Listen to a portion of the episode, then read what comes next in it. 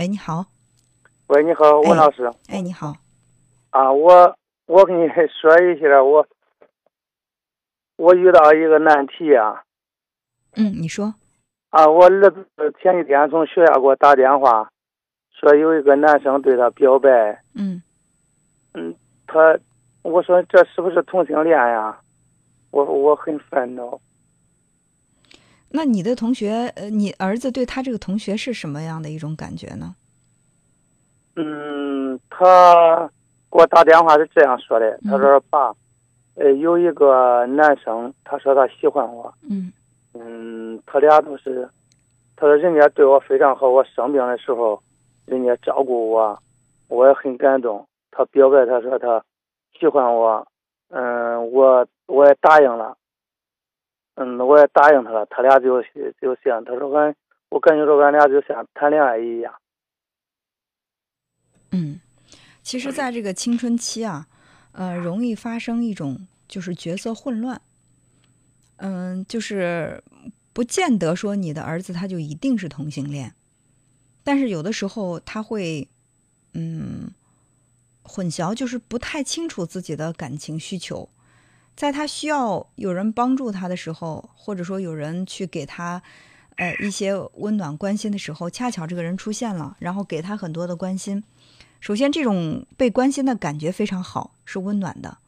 其次呢，我们都有这种报答之情，就是当这个人对我特别好，然后我接受了他对我的照顾、关心和帮助之后呢，我很想去对他表示感恩和回报。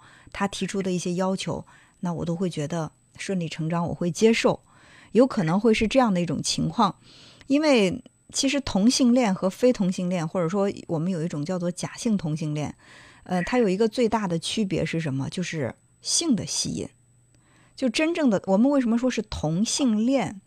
同性恋就是强调的是性，就是真正的同性恋呢，它是有这种性的吸引的，就像是。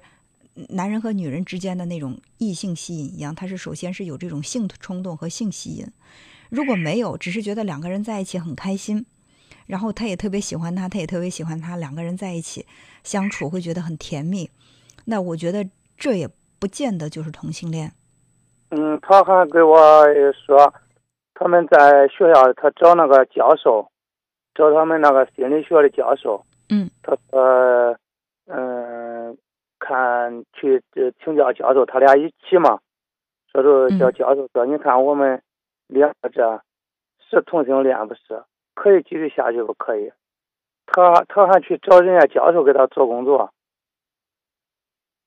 那就证明在心里面，他可能对于同性恋这样的一种呃爱的这样的一种，就是说做这这种取向吧，他不是特别的接受，或者说他没有当做平常心去看待。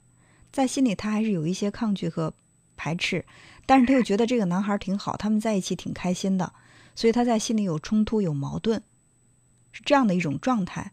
所以我认为，就是在这个嗯阶段，家长首先不要表现的那么的如临大敌，因为我们在节目当中介绍过这个罗密欧与朱丽叶效应，就是两个人在一起本身是很自然的事情，呃，就是就可能是比较亲密的。呃，一种友谊关系，然后家长给他，他或者也在困惑，哎，我们两个为什么这么喜欢彼此？是不是 同性恋？他在困惑的时候，嗯，家长给他贴了一个标签，你们就是同性恋，或者说就是硬要去拆散你们，你们不能在一起，你们这样是不好的，那就会给孩子造成一种心理压力，甚至在这种压力的压力的这种促使之下，他觉得他们两个是两个苦命人，同病相怜，会让他们之间连得更紧。就是你本身想达到的那个效果，不但没有达到，而起到了反作用。嗯嗯，他今今天晚上他又给我打电话，他他学校要求嗯报这个出国留学的名额了。嗯嗯，他说说明天都要开始报名了。嗯，他说说他我大两件，他去法国，他两个都去法国。我说我没有钱。嗯嗯，妈妈，你妈妈俺俩没有那那多钱，你那农村人嘛，给你交费费用。嗯。他说有一个企业家愿意帮助他，费用全部人家出。嗯。嗯，他他他说就去法国，他说爸，他同性恋嗯，你也不是啥丢人的事儿。如果呃俺俩要能发展下去了，你出来看看重庆，在重庆是这样哈，这位朋友，呃，你儿子说的也没错，同性恋也不是什么丢人的事儿，这不是什么道德问题。但是现在需要做的是，要辨别清楚到底是不是同性恋。所以说你你不能现在就给他确定，他现在可能也不清楚他自己是不是同性恋，因为他要去找心理学的教授，他要打电话问你，他在心里也是困惑和矛盾的。对，所以说这个结论现在暂不，就是我们不去评价同性恋，不管你在心里是接受也好，不接受也好，同性恋他没有罪，他也不是丑恶的，他也不是什么道德道德上的问题。就是我，就是作为爸爸，作为你，你可能希望我的孩子能够符合大众传统，我们还是异性恋比较好。你以后结婚生子，这是就是更好的一种轨道生活，这是你所期望的，对吧？这个，呃，我觉得也是能理解的。但是就是说，现在需要的是给孩子足够的时间，让他慢慢的去体会。你看啊，就是在呃从初中到高中，甚至到大学这个阶段。很多女孩子也会有关系特别好的女伴儿，两个女孩子亲的不行啊，天天挽着胳膊，呃，上课、下课，甚至上卫生间也要两个人在一起。放了暑假还有两个人，你去我家住两天，我去你家住两天，我们都没有觉得这有什么问题。但是你男孩子不行，男孩子稍微走得近点就容易被人怀疑。这是男女之间的差异。嗯，但是嗯，你说，我现在。